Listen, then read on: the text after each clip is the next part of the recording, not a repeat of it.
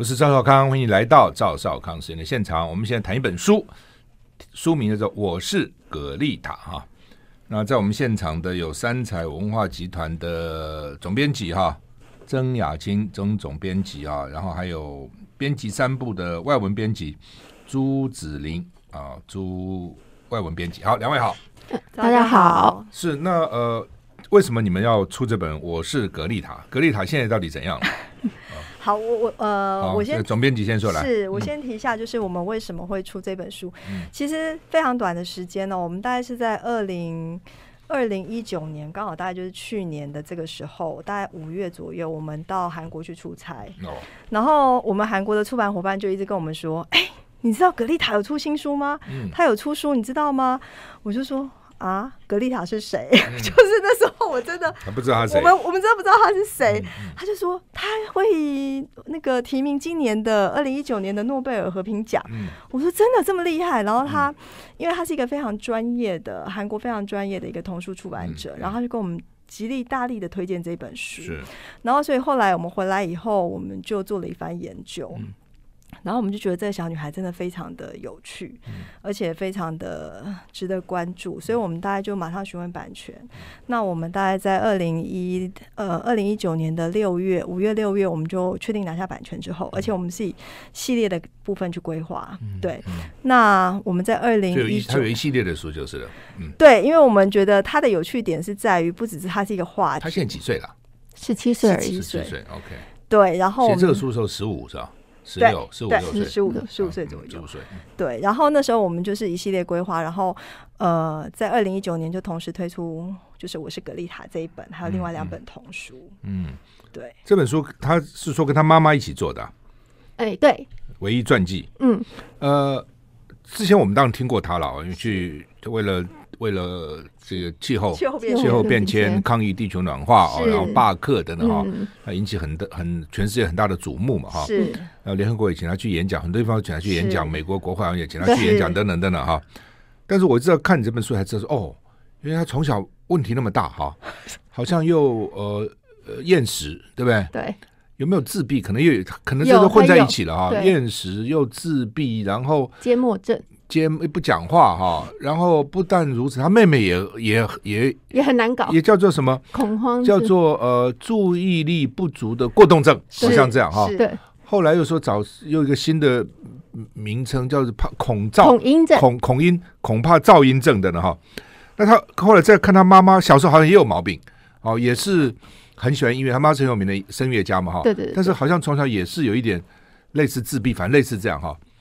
那所以整个。整个的这个生成长过程中是很辛苦的哈，那别人也排斥他，甚至需要被霸凌啊，等等等等哈。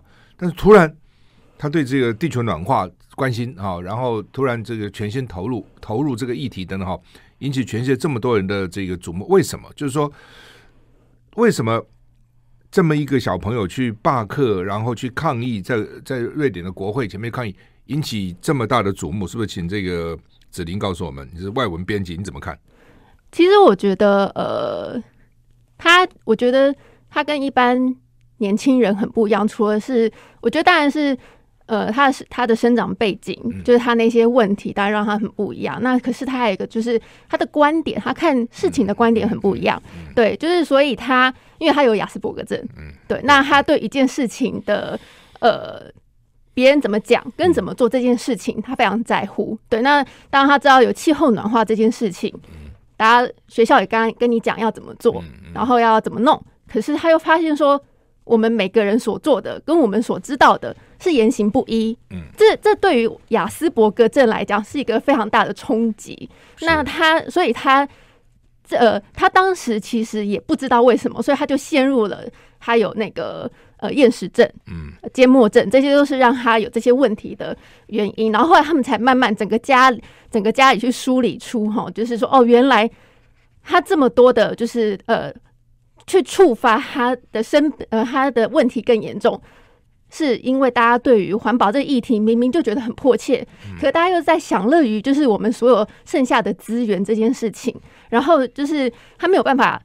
他他觉得像这样子言行不一，对他的所认知的事情来讲，或者是他对于呃，人人们应该言行一致啊，或者是你觉得很严重就应该去解决。可是这样子的很不一的东西给他很大的冲击，然后他就决定他自己才决定说，我可以为这件事情做什么。嗯，对，这我觉得很多人都会去考虑说，我去为这件事情做什么的时候，我到底可以改变多少？会已经先想后面的结果。嗯，但他比较不一样，就是说啊，我我一定要先去做。嗯，对。对他，他谈到他他有雅斯伯格症，他说雅斯伯格症一般人认为他是个病，但是我认为它是一种恩赐，是一种就不同的角度哈，就是说嗯角度不同，他是蛮特别一个小孩哈。那为什么引起这么多瞩目？我我我觉得可以补充一个部分呢，就是说子怡刚刚有提到一个点，就是说呃，我觉得有两个部分，一个部分来看是呃社群网络的一个。发达，嗯，那因为其实他开始静坐之后，才开始他在瑞典国会大厦前面开始静坐，开始，然后等于是在呃很多的一个呃媒体引起一些媒体的报道，然后呃当然，我觉得欧洲人他对于气候变迁这个主题，他本来就相对之下比较关注，那。呃，媒体的一报道，网络的一发酵，就引起非常多人的一个热烈讨论。那另外一个观点是，哎、欸，网络发酵大家都在做啊，为什么他可以？嗯、我觉得有一个很重要的观点是，他的论述非常的清楚，嗯、他的论述不像一个十五岁的小孩。嗯嗯嗯、这是为什么？这一次我们在这一本书里头，我们在后面有呃他的信，对，就是他的演讲稿啊，演讲词，对演讲稿。我觉得我身为一个妈妈，我我真的是觉得很厉害，就是。就是说，一个十五岁的孩子，他在对一个主题这么关注的时候，他可以非常有逻辑的去论述呃这件事情，而且他并不是要说你们要听我讲，他反而是说你们可以不用听我讲，但是请你们听科学家怎么讲。就是他的论述是非常有逻辑、有观点，而且可以说服人的。只是很可惜是说。呃，很多人可能就是断章取义，或者是片面的去解读他这个人，觉得他很奇怪。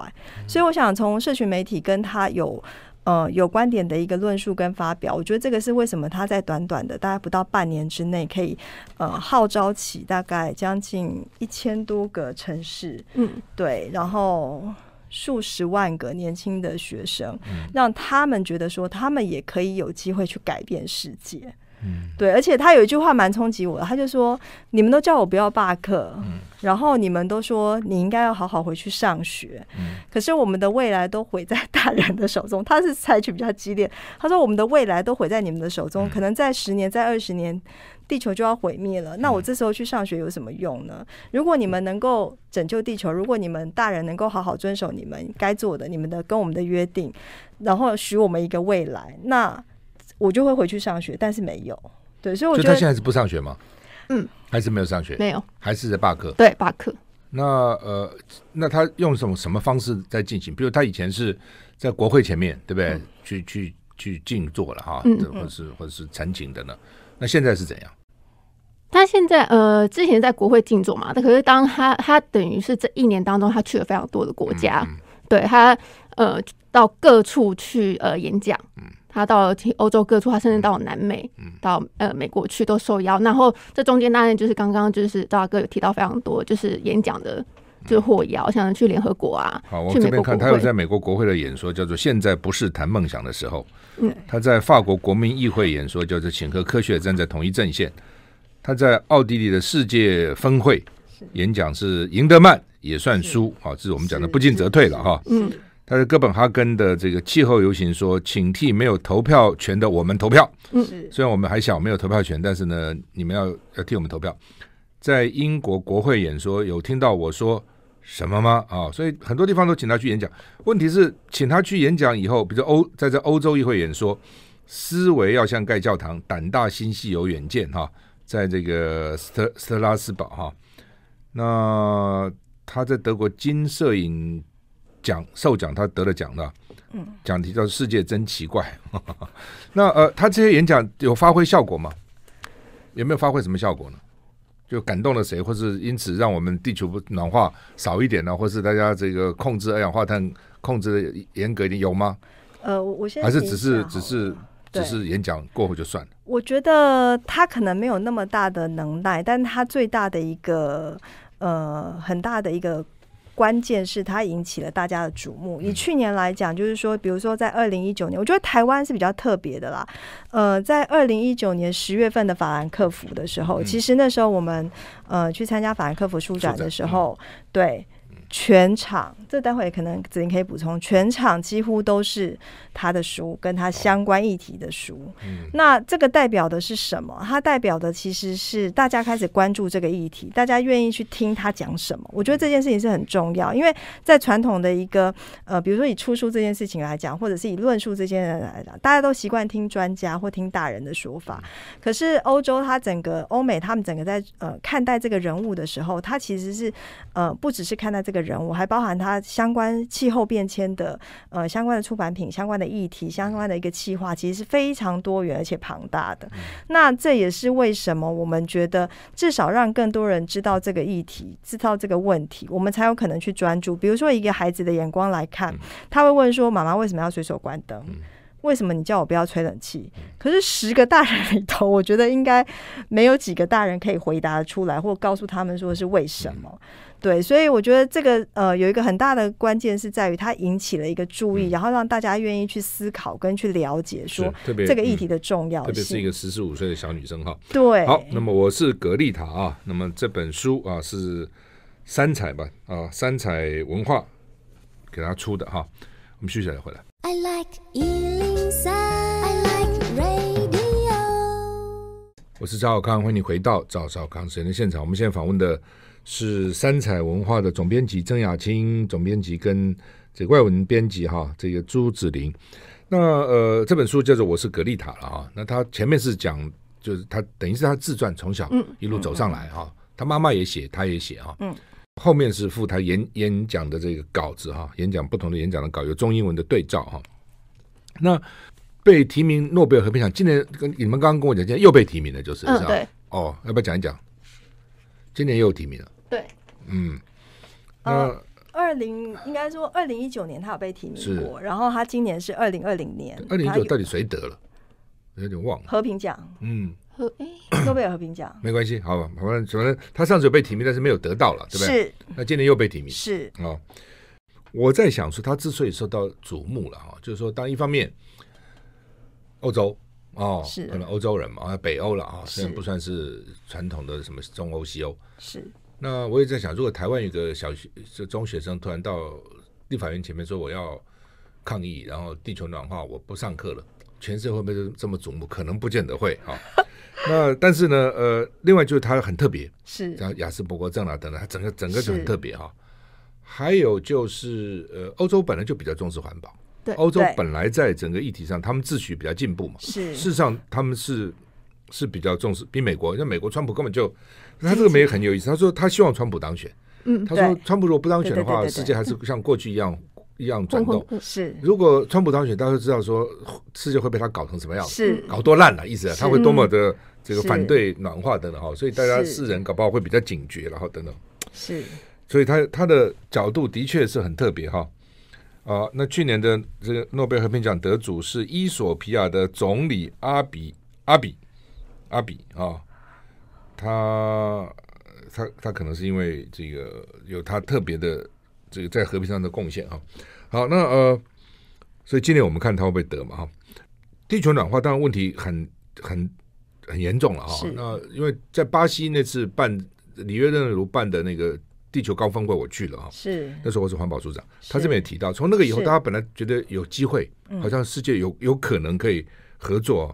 但是后来好像又没了，包括巴黎的这个气气候一定，嗯，川普都退出了，都都都不参加嘛，所以我觉得蛮麻蛮麻烦的了哈，因为对某些国家来讲，他觉得这是对他经济上的损失了，哦，叫你不要排排放温室气体啊，等等等等，我觉得不要破坏雨林啊，等等哈，他们就不愿意哈，是，所以呃，但是欧洲国家基本上还，我认为他们还算是还算是比较警觉了，所以我想这也是为什么。这个格丽塔在欧洲能够受到重视，他也讲，原来就瑞典的一些报纸来拍他嘛，后来英国的 BBC 啦，啊什么卫报啦，什么好像都去访问他，哎，那就不一样了哈，就就有比较世界的主流媒体、大的媒体在访问他，全世界就会注意到他哈。那你们你们写出版他的传，有跟他见过面吗？没有，没有见过，有没有见过？我们有跟他联络过，有联络过，email 对对。那他他们到底什么样的人？他他们，我觉得他们是一个，因为他们是他们是一家人，就是因为这本书他一定要讲他一家，对，因为他们一定要坚持放四个作者，就是他们坚持要放四，他四个作者就是他爸爸妈妈还有他跟妹妹，因为他整个运动我看他全家人都支持嘛，是。对，都很辛苦了啊，对对对对对，他妈呃他爸妈也是因为他的关系，所以开始就是放弃飞行了，就再也就决定他们这一辈子再也不要搭飞机了，对，就是说呃。他一开始也讲了，他妈妈是声乐家，很厉害的，对。啊，唱歌剧，而且唱歌剧是很难的嘛。是他爸爸原来也是音乐家，是，但他爸爸认为说他爸爸的才华没有他妈妈高，是 赚钱也没有他妈妈多，所以既然如此，你就去发展你的事业，我在家带孩子。是，哎，这点哈，很北欧。你觉得很北欧？对，很北欧，就是他们很不台湾。这个家庭所呈现出来是完全跟我们的价值观或想象的是不太一样的。对，只要我们在我在想，台湾如果有一对夫妻，先生跟太太说：“哎，你其实比我才华，我娶到你真是我最大的幸运。你赚钱也比我多，你事业也比我好。这样好了，你去工作吧，我来家带孩子。”好像不太多哈，有了，我知道好像也有这样，但是不是很多了哈，很难，而且而且不是会也很难接受，而且不是很老的时候哦，是很年轻的时候就这样这样这样讲哦，就已经认定说你在艺术上的才华，你在音乐的才华比我强的太多了，对，你去努力吧，你去多赚钱吧，我来守家。女性，你说女性也可能反对，你搞什么？为什么在家里面让我去赚钱？是不是这样？对，我觉得，我觉得就算两个人可以，社会的氛围跟舆论还有眼光，还有双方的家庭哈，对，好，我们休息一下再回来。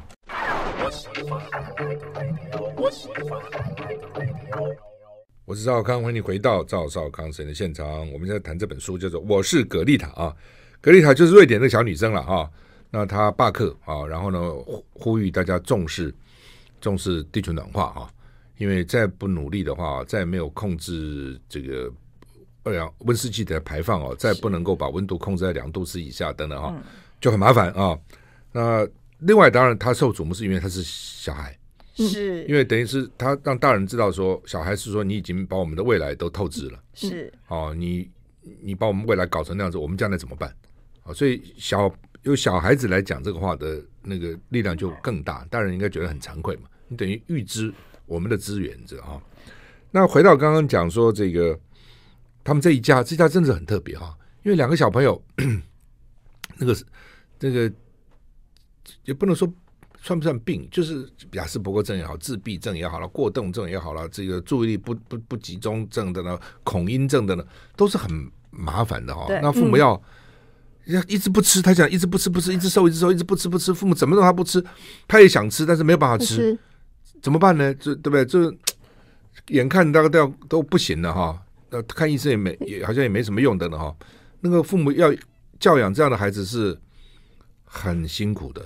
是很辛苦的，我觉得是要要很有耐心，要花很多的心心血来来做的，啊！但是我看他们，看他们也都还还是克服了这些困难，生存下来了，嗯，还不错，而且还有这样的成就，嗯嗯，呃，受到世人的瞩目哈，我觉得真的是不容易啊，更更更加困难。当然，这个格丽塔也说了，他说很多人都认为说，我年纪这么小，我怎么可能写出这样的演讲稿？我年纪这么小，我怎么可能写出这样的 对对对对很多的文章？因为一定是你父母帮你写的，等等。是，他说不是他自己写的。哦，这点有没有办法讲一讲？呃，我我可以补充一下，其实呃，我觉得他很很多人，赵赵大哥刚才提到一个很关键，就很多人质疑他幕后有什么黑手，或者是藏镜人，或是什么利益团体？对对对对对，其实想出名是，或是，或是因为造成地球暖化的团体很赚钱，比如说油公司等等。反对的可能也有利益啊，反对也不见得没有利益。你要搞绿能，绿能可能也是一个利益团体嘛。所以很多人就觉得你后面是不是有什么利益团体在操控你啊？等等，也在怀疑他这样。但是他书里头其实讲的很明白，他说他背后最大的藏镜人就是这二三十年来的科学研究。嗯，对的，因为他他觉得说，其实因为真正大家在研究气候变迁这件事情，应该是大概在二三十年来这个气候，特别这近十年来气候暖化急剧的上升，所以他就提到说，其实他。他一直强调说不用听我的，但请你们要听科学家的。嗯、那科学家其实有非常多的研究在证明，就是整个气候变迁跟气候暖化的一个问题，嗯、甚至其实也大家也都大人们或者是各个会议也都提出了呃很具体的解决方法。可是可能因为经济发展或者是有很多呃不同的考量，导致这一些可能呃被迫就是放慢，或者是大家还是没有那么的去重视。所以我觉得这个蛮有趣的一个点是说，我们其实很。也很好奇，说他讲的是不是真的？是不是真的有人在帮他转笔？可是当我们看到演讲稿的时候，我们就发现说，其实应该是他自己写的。嗯，对。为什么？你为什么这样觉得？呃，我觉得如果如果是如果是真的是后面有操操就是黑手的话，我觉得他不太可能愿意讲出。极度耸动的话，而且他一一直是挑战媒体，他在挑衅，因为他挑衅政客，然后所有各种的，嗯、他能想象得到的所有的团体，嗯、包括不是只有包括说，呃，就是就是那些所有政政客，甚至包括是正在做绿能的那些人，他在书里面其实也有讲到说，真的有在做绿能，他们真的有在做吗？嗯、对，那他其实呃，他他，而且他自己他会从他的一个想象当中去告诉大家，嗯。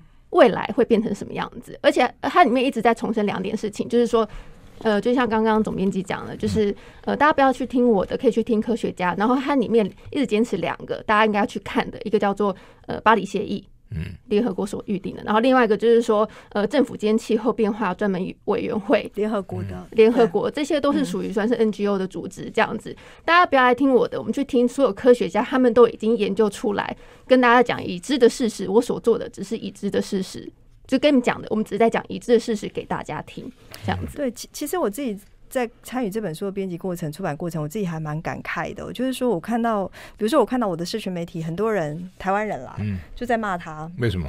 就在骂他说，呃。有很多不同的点啊，就是说，哦，他根本你看，就是不是有一张照片，就他坐火车嘛，嗯，然后坐豪华豪华，就是可能不是经济舱，是豪华舱，就是说，你看他自己这么爱享受，美其名就是好像是不坐飞机减碳，但实际上你看他坐火车，不是不不，就开始很，但是很有趣的一个点是啊，我去看，呃，比如说我去追踪呃格丽塔的一个社群媒体，我就会发现说，天哪！啊！你们通通都没有在看他的东西啊，嗯、所以很多人其实，在发言都是接受所谓的二手资讯、三手资讯，然后看风向怎么走。因为我觉得这是社群呃媒体兴起以后的一个现象。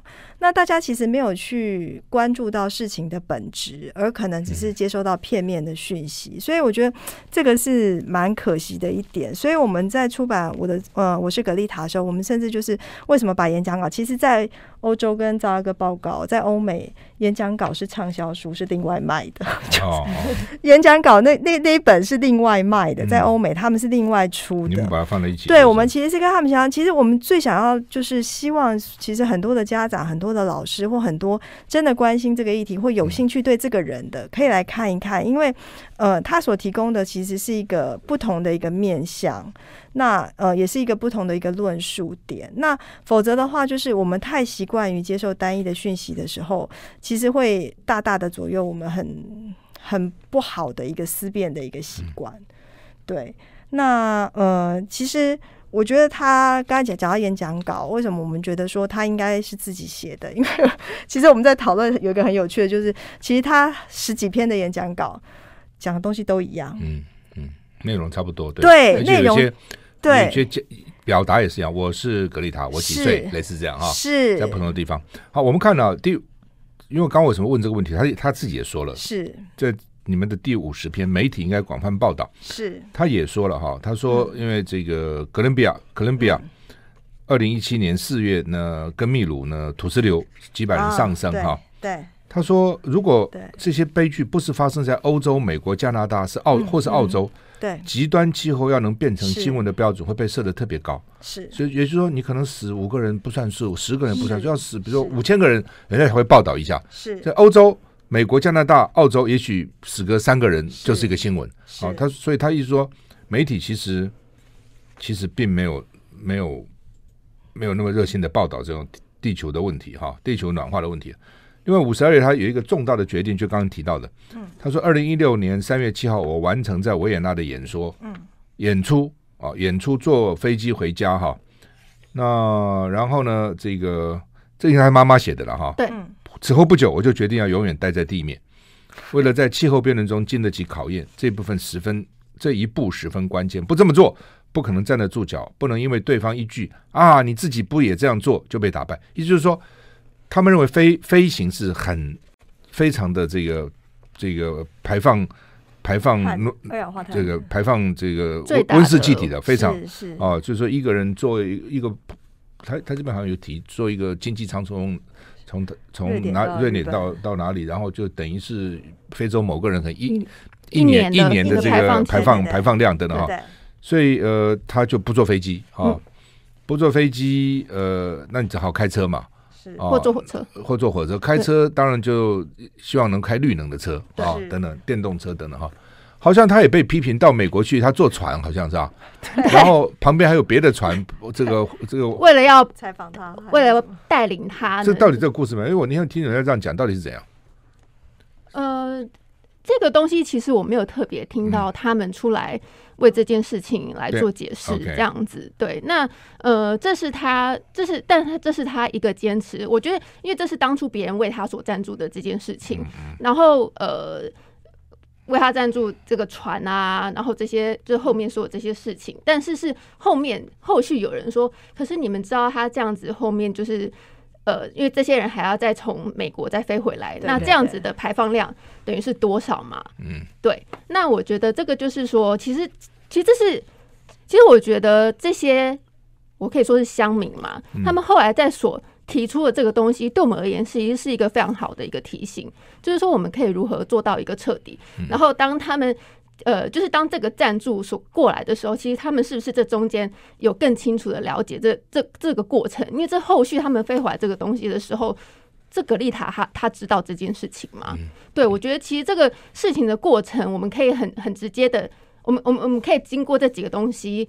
很快了会下结论，可是就是格丽塔不愿意坐飞机了，所以他要坐船从欧洲到美国去，对不对？对，那你你可是我可是可是后面他真的知道说他们这些人这样都有旁边有人，也许是护卫他，也许是要采访他，反正跟他一起去了那个船。那那个船到美国以后坐飞机回回，就这些人这些人那些人回来回欧洲了，所以就被他批评嘛。对对对，另外就是说，好就算到他身上了啦。嗯嗯嗯，呃，反正。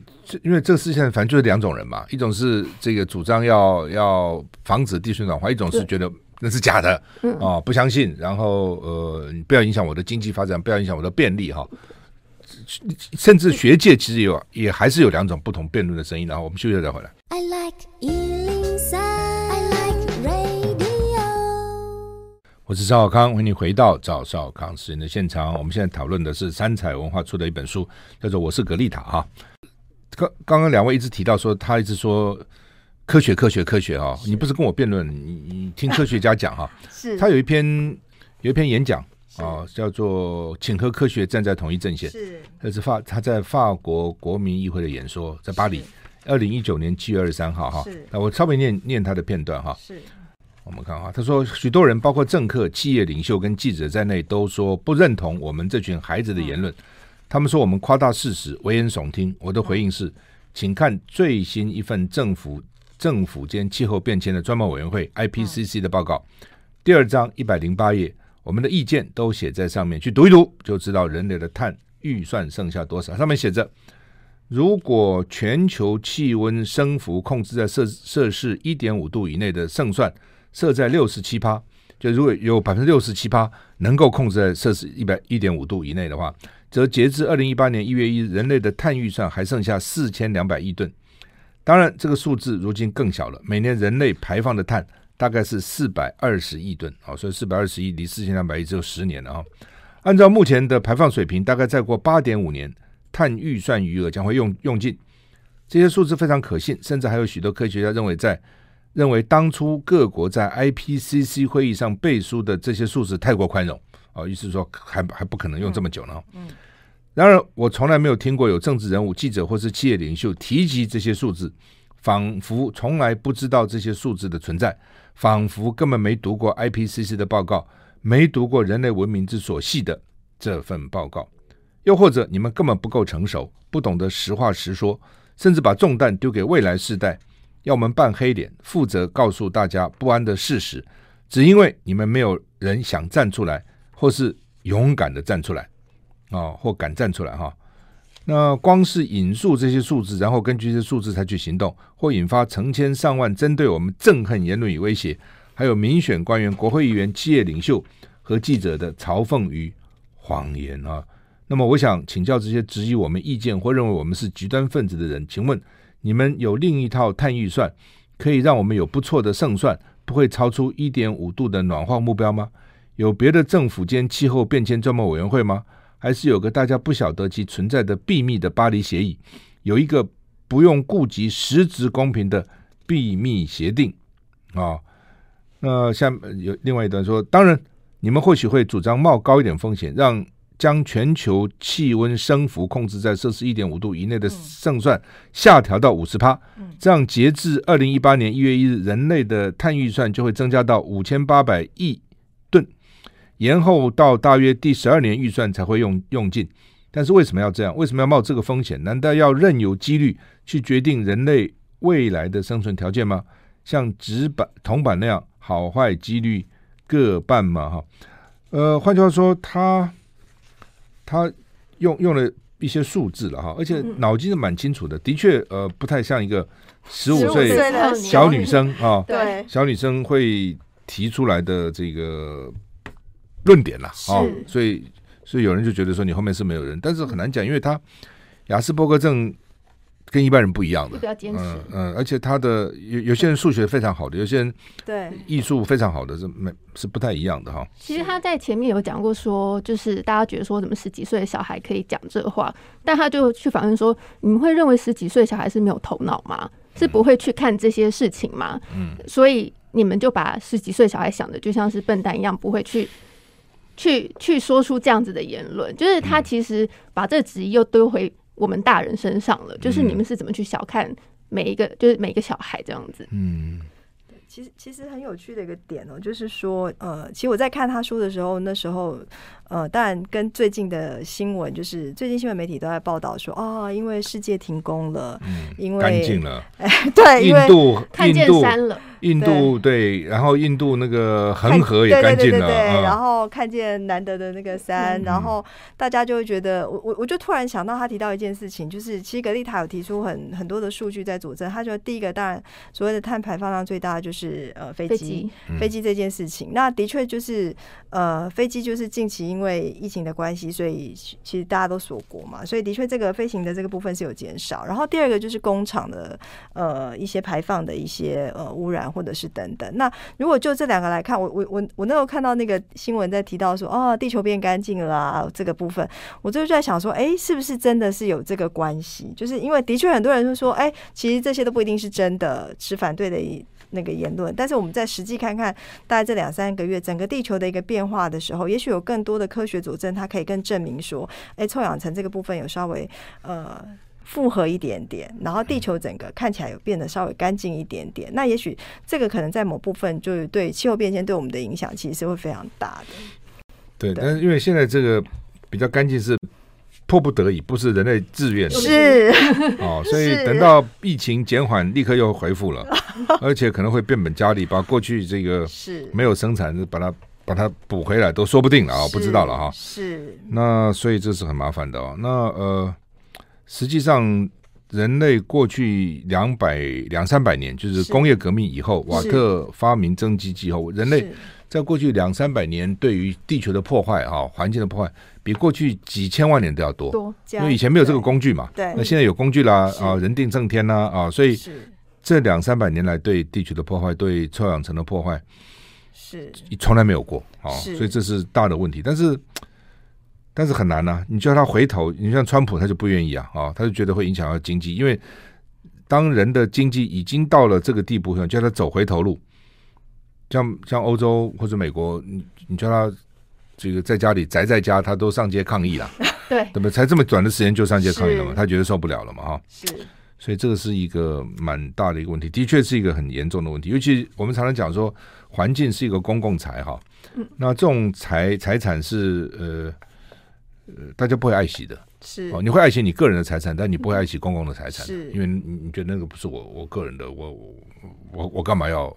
要保护它哈，或者是我一个人做也没有什么用。对，所以这个是很麻烦啊。所以更何况这还牵涉到国家跟国家之间是啊，为什么我这个国家要要减减碳？是哦，为什么你那个国家不减碳？等等啊。好，那么我们在谈的是这本书，叫《我是格丽塔》啊，三彩文化出的。我们休息一下再回来。